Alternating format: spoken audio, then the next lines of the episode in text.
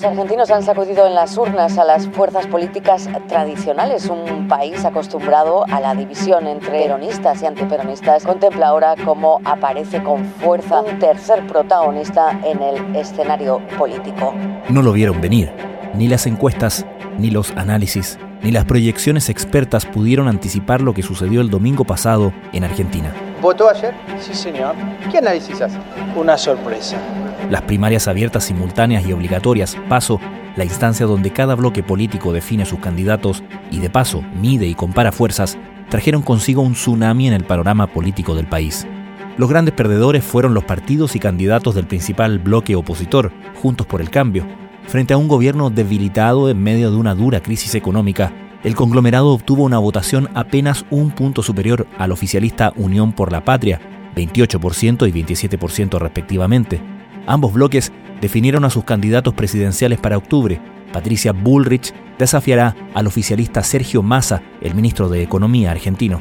El gran ganador, sin duda, fue el liberal Javier Milei, cuyo movimiento La Libertad Avanza conquistó más del 30% de los votos contra todo pronóstico. ¡Viva la libertad, carajo! ¡Viva la libertad, carajo! ¡Viva la libertad, carajo! Hombre de discursos enérgicos contra lo que ha llamado la casta política, que ha prometido eliminar el Banco Central, dolarizar la economía y deshacerse de una serie de ministerios para cortar la grasa del Estado, Javier Milei ha patentado un nuevo estilo de populismo en un país que no es ajeno a esas personalidades políticas. Después del tsunami del domingo, lo que quedó en la costa política argentina fue una enorme incertidumbre. A ello se sumó la decisión del gobierno, a través del Banco Central, de elevar en 21 puntos la tasa de política monetaria, subiendo la tasa de interés hasta el 118% tras la devaluación del 18,3% del tipo de cambio oficial. Y mientras en Juntos por el Cambio buscaban reorganizar sus fuerzas con miras a la campaña para las elecciones de octubre, en el oficialismo sacaban sorprendentes cuentas alegres, a pesar de haber sido el bloque menos votado de la jornada. Milei fue funcional en la tarea de debilitar a la oposición, pero ahora tienen el problema de debilitar al propio Milei.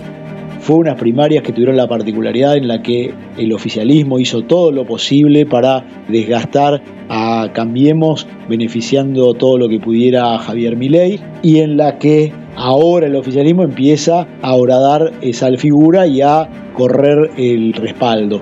El analista político Claudio Jacqueline, columnista del diario La Nación, comenta hoy cómo ha quedado el panorama político argentino tras las primarias del domingo y qué se puede esperar de la campaña. Desde la redacción de La Tercera, esto es Crónica Estéreo. Cada historia tiene un sonido. Soy Francisco Aravena. Es jueves 17 de agosto. Bueno, en primer lugar, es un resultado inesperado en tanto que eh, no solo Milei es el candidato individual más votado en las primarias abiertas, sino que su fuerza política es la más votada, lo cual sí no se esperaba, y esto abre un escenario de enorme cantidad de incógnitas que al día siguiente se reflejan muy potentemente en los mercados, es decir, sobre todo en la cotización del dólar paralelo, que lleva al Ministerio de Economía, en manos de quien es además el candidato presidencial del oficialismo, a hacer una devaluación de 22%, que si bien era algo que se preveía que podía ocurrir, dado que es parte de lo que el Fondo Monetario le estaba requiriendo para poder terminar de girar los fondos del nuevo acuerdo que estaba pendiente, sorprendió y al mismo tiempo sorprendió que no haya sido anunciado ni explicado por el propio ministro de Economía. A partir de allí, lo que se abre es una espiral en la que el dólar no para de crecer, llegando a, tener un alza en lo que va del mes de alrededor del 60% y volviendo a ampliarse la brecha entre el dólar oficial que había quedado más cerca por la devaluación del peso del lunes y que era la premisa de la devaluación, achicar esa brecha entre la cotización paralela y la cotización oficial. Hoy vuelve a producirse un nuevo salto y esto genera una profundización de la inestabilidad, la incertidumbre y la fragilidad. Bueno, ya nada es lo que era, ¿no? En el tema eh, electrodoméstico. Digo, ya nada vale lo que valía, eh, para, para, hacer, para decirlo mejor. Del domingo a hoy todo ha cambiado. Hay electrodomésticos eh, que valen varios millones de pesos. Varios, ¿eh? Tres, cuatro, te diría una heladera. en esta casa electrodoméstico donde estamos, aquí en el shopping de Avellaneda, ¿cuatro millones? ¿Una heladera? ¿Cuatro millones? ¿Y cuáles son los efectos políticos de eso, Claudio? ¿Cómo se puede leer en esa clave lo que pretende o no hacer el ministro candidato? El ministro candidato lo primero que necesitaba era estabilizar, empezar a, recibir esos fondos del Fondo Monetario para pagar las deudas que contrajo, para poder pagar el vencimiento que tenía con el Fondo Monetario antes de las elecciones y mostrar una señal de que podía tener recursos para engrosar las reservas que están en, en sentido negativo hoy en el Banco Central y al mismo tiempo dar una señal de control. Bueno, lo que ha ocurrido es exactamente lo contrario, no ha generado estabilidad, no ha dado señales de control y al mismo tiempo profundiza la incertidumbre. Por lo tanto, para Massa se abre una situación bastante crítica. Viajará la semana próxima a Washington porque debería terminar de firmarse el acuerdo con el directorio y del Fondo Monetario y a partir de ahí dar señales. El problema es que cada jornada que pasa se está haciendo más complicada y genera esta incertidumbre profunda sobre eh, la deriva de la economía. Bienvenidos a las noticias económicas. El resultado de las primarias en Argentina el domingo acentúa la incertidumbre en torno a la situación económica del país. El peso cayó algo más de un 18% este lunes, la caída más brusca desde 2019. Entre tanto, el gobierno anunció medidas para incrementar las restricciones sobre las operaciones de bonos utilizados para adquirir dólares en forma oficial es demasiado mm, aventurado decir que la economía, que los mercados argentinos reaccionaron también a los discursos, a las propuestas que lleva Milei por delante en materia económica? Bueno, en parte sí, claramente, porque Milei lo que hablaba era de una dolarización, si bien no en lo inmediato, y sí este, una devaluación, y obviamente esta sorpresa y esta generación de un cambio de expectativas eh, con eh, un escenario muchísimo más incierto de cara a las elecciones de octubre generales, de alguna manera el mercado reacciona a esa doble condición. Un gobierno más débil, una oposición que el mercado consideraba más razonable, que la que representa Javier Milei y que entonces sobre reacciona porque sobre todo los inversores extranjeros con bonos en Argentina eran quienes más desconfiaban respecto de que Milei vaya a ser un actor eh, racional y que dé estabilidad a la economía. Por lo tanto, todo esto es lo que hoy está generando esta eh, enorme volatilidad en los mercados y esta incertidumbre que opera sobre todos los argentinos. Esto recién comienza. A partir de mañana comienza un nuevo partido, una nueva conversación, un nuevo debate, pero es muy importante también, como mencionó Patricia, que sumando lo que sacó Javier Milei, para nosotros es una mayoría enorme de argentinos que estamos planteando un cambio profundo como no existió en décadas en la República Argentina. ¿Qué podemos decir de la reacción de Juntos por el Cambio ante este resultado, la lectura que se hace, no sé cuánta autocrítica hay ahí, y el plan, me imagino, de contingencia para eh, no dejar pasar la oportunidad de volver al gobierno y que no se les meta por al lado como se le está metiendo Javier Milei. Primero lo que hay que decir es que Juntos por el Cambio probablemente ha sido el sector que haya hecho la peor elección de las tres fuerzas que han quedado en pie eh, después de esta elección. ¿Por qué? Porque se esperaba que diera mucho más, que fuera el gran beneficiario del gobierno fallido de Alberto Fernández y que esa racionalidad que expresara y que la experiencia de haber tenido un gobierno eh, le jugara a favor. Claramente le jugó en contra a su interna, le jugó en contra la emergencia de Milei y le jugó en contra la experiencia y la memoria del pasado del gobierno de Juntos por el Cambio. Frente a esas tres cosas, la primera reacción en la noche de las paso fue una reacción mala, donde no hubo ni para la presentación, ni un discurso que estuviera a la altura de quien había sido consagrada la candidata presidencial, demostrando un gesto de estadista o de estar en condiciones de afrontar esto. Y con el agravante de que cierra ese acto Mauricio Macri, que durante la campaña había estado corrido y termina poniéndose en un lugar que parecería volver a recuperar su liderazgo, cosa que tampoco beneficia a la candidata. Después de 48 horas en las que hubo poca reacción y algunas apariciones poco coordinadas en los medios, hoy se generó una reunión entre Patricia Bullrich y Luis Petri, candidatos a presidente y vicepresidenta, vicepresidenta y vicepresidente por Juntos por el Cambio, y los derrotados Horacio Rodríguez Larreta y Gerardo Morales, para empezar a coordinar y ser parte de la campaña y los equipos técnicos incorporarse también a la campaña. Fue el primer gesto donde demostraron empezar a mostrarse como dispuestos a ofrecer una alternativa de gobierno, cosa que hasta acá no había ocurrido y que ese lugar, por el contrario, lo había ocupado Javier Milei, no solo por su posicionamiento cercano en cuanto a las visiones económicas, sino porque había empezado a dar algunas señales sobre la construcción de un eventual gobierno.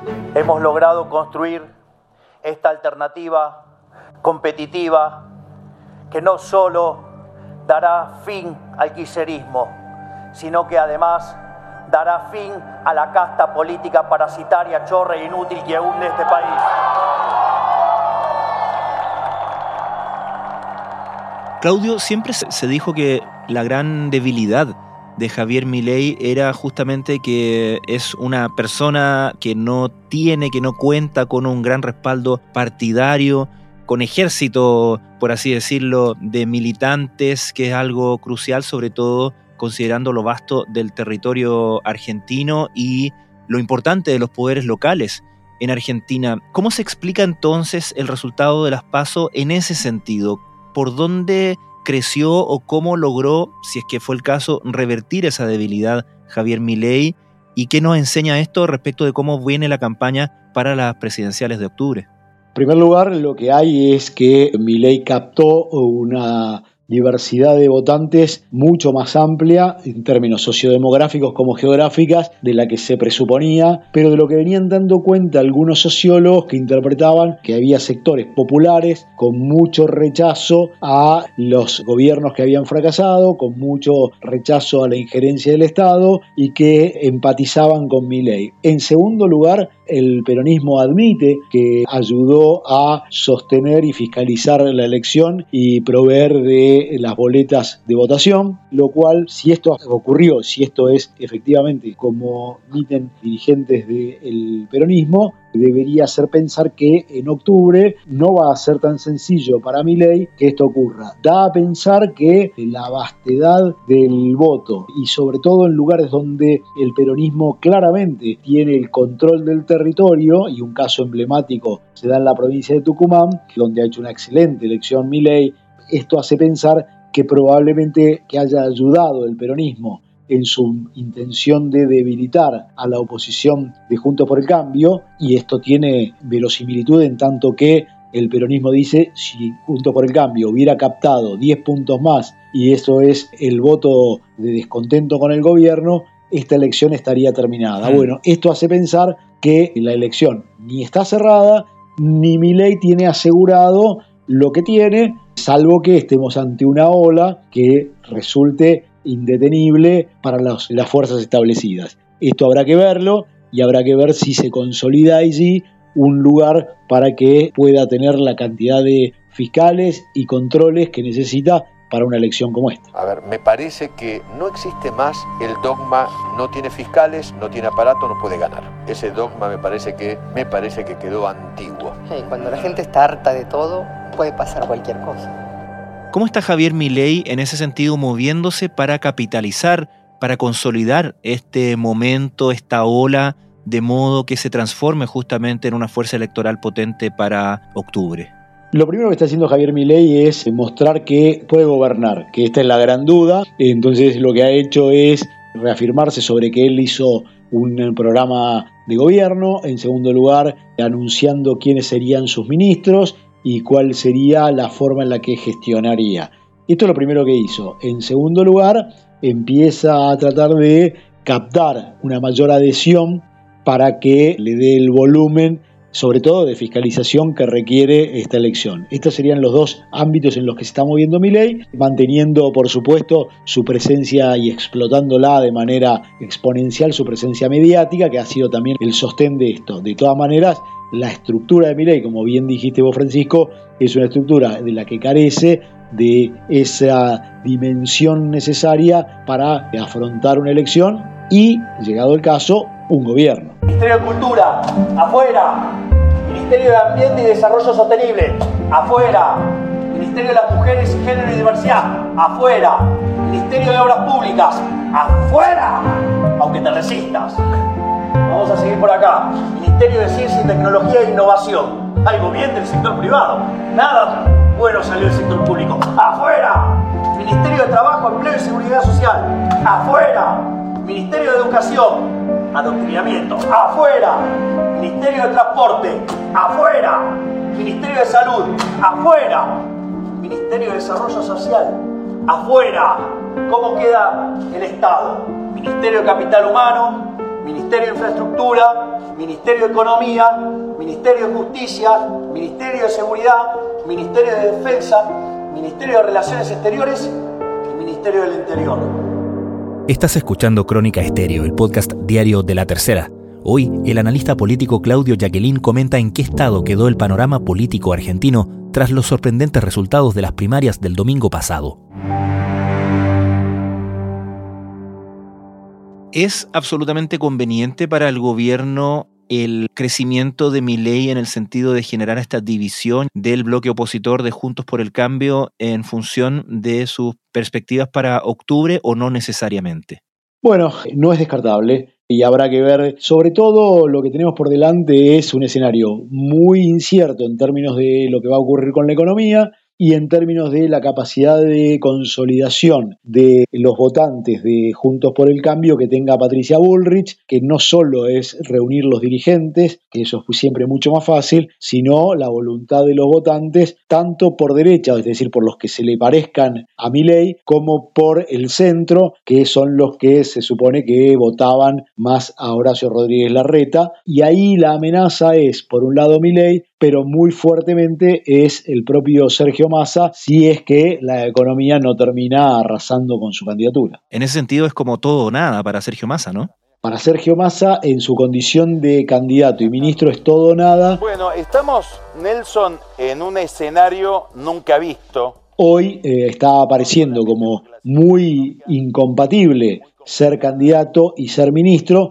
pero de eso no puede librarse, aunque han empezado a escucharse algunas voces y él ha dado, ha hecho algunos gestos en los que podría dar lugar a esta idea de por ahí dejar el ministerio para dedicarse a la campaña. En ese sentido, ha tenido mucha importancia que uno de los secretarios de Economía y en quien él más confía, el responsable de la aduana, haya sido puesto en funciones más amplias y que este funcionario haya sido quien ha aparecido en su lugar en estas 48 horas posteriores a la elección. Esto todavía es una especulación, pero esas presencias y la ausencia de masa para explicar las medidas que se están tomando alimenta esos rumores y también, por supuesto, es un generador de preocupación en el mercado. Entonces, se está planteando dentro del gabinete de Sergio Massa y de su equipo de campaña una evaluación, los pros y los contras de abandonar el Ministerio de Economía. Hablas de la gran incertidumbre instalada en el panorama político argentino. ¿Cuánto aporta, cuánto suma, cuánto agrava esta incertidumbre el hecho de que las encuestas no hayan podido predecir este resultado de las pasos? Lo agrava enormemente Primero porque hay, además de las encuestas que siempre, desde hace tiempo, vienen siendo bastante falibles, se suma que algunos otros indicadores que siempre son predictores de un comportamiento electoral eh, tampoco son esta vez tan fiables porque si eh, esos indicadores y esos predictores hubieran operado el gobierno no hubiera tenido ninguna chance, mucho menos de quedar a un punto de Juntos por el Cambio. Por lo tanto, o sea, si bien es cierto que es la peor elección del peronismo, también es cierto que en estos repartos de tercios y, en esta mala elección de Juntos por el Cambio, la perspectiva lo beneficia. Por lo tanto, eso hace que las los dos elementos, sumado a el comportamiento que han tenido los líderes territoriales del peronismo, en el cual muchos de ellos han hecho una mejor elección que la del propio candidato presidencial, lleva a aumentar las dudas sobre el comportamiento de una ciudadanía a la que le cuesta mucho llegar a los encuestadores para poder interpretar qué es lo que están deseando y, cuál va a ser su comportamiento electoral. Bueno, claramente me parece que esto es un llamado de atención para el crisis de representatividad, porque no solamente eh, se rompe la polarización, sino que aparece un personaje externo de la política que no sabemos hasta dónde o cuál es su nivel definitivo a alcanzar. Y me parece que eso es un elemento totalmente nuevo, nunca lo tuvimos en la historia política argentina. Claudio, si te entiendo bien, a pesar de todo lo bueno para él del resultado de las PASO, Javier Milei tiene una pista bastante difícil en su camino, en su meta de ganar la presidencial en octubre, ¿correcto? Sin duda, yo no daría para nada por cerrado esta elección. Es una elección que está todavía muy abierta. Insisto, fue unas primarias que tuvieron la particularidad en la que el oficialismo hizo todo lo posible para desgastar a Cambiemos beneficiando todo lo que pudiera Javier Milei y en la que ahora el oficialismo empieza a horadar esa figura y a correr el respaldo. Ese respaldo subterráneo claramente, pero respaldo al fin y muy relevante, por lo que eh, Javier Milei tiene que empezar a construir desde casi de cero, bueno, no desde cero porque ha, construido una base, pero sí una base que es muy minoritaria respecto de lo que necesita para llegar a octubre. Y en un escenario, entonces, llegando a octubre, donde Javier Milei, supongamos que mantiene una buena votación, una votación que se condice con la fuerza que demostró en las pasos del fin de semana pasado, pero no llega a la presidencia. ¿Cómo ves a Javier Milei administrando ese poder, que sin duda es un poder muy distinto, ¿cierto?, al que ha tenido hasta ahora, ¿no? Bueno, en primer lugar, va a tener dos oportunidades, una que es la primera vuelta de la elección general y otra un eventual balotaje. Llegado a no alcanzar la presidencia en ninguna de las dos instancias, uno tendería a pensar que si eso no tiene una organización y un correlato de institucionalización y de canalización de algunas inquietudes y vocaciones, va a ser muy difícil sostenerlo. Ahora, si repitiera lo ocurrido en estas primarias, va a tener un bloque de diputados que estará en torno de los 40 diputados sobre un total de 253 diputados, que tiene mucha importancia, 257 diputados que va a tener mucha importancia. Por lo tanto, va a ser un actor muy relevante, va a poner a prueba la capacidad de gestión. Lo que está claro es que gane quien gane las elecciones, lo que tiene es desgarantizada el acuerdo legislativo, que va a tener que gestionarlo, que va a tener que reconstruir nuevas alianzas o nuevos pactos de gobernabilidad y que para gobernar la Argentina que viene, que va a tener muchas dificultades, entre otras tiene el año que viene 25 mil millones de, dólares de vencimientos y va a tener una situación crítica en lo social y de reservas, por lo tanto ese contexto económico, social y político va a obligar a establecer algunos tipos de acuerdos básicos para poder tener gobernabilidad y, así como digo, está desgarantizada el apoyo legislativo y hay que construirlo, no está garantizada la gobernabilidad para nadie que llegue a ser gobierno en estas condiciones. Claudio, Jacqueline, muchísimas gracias por esta conversación una vez más. Francisco, un placer como siempre.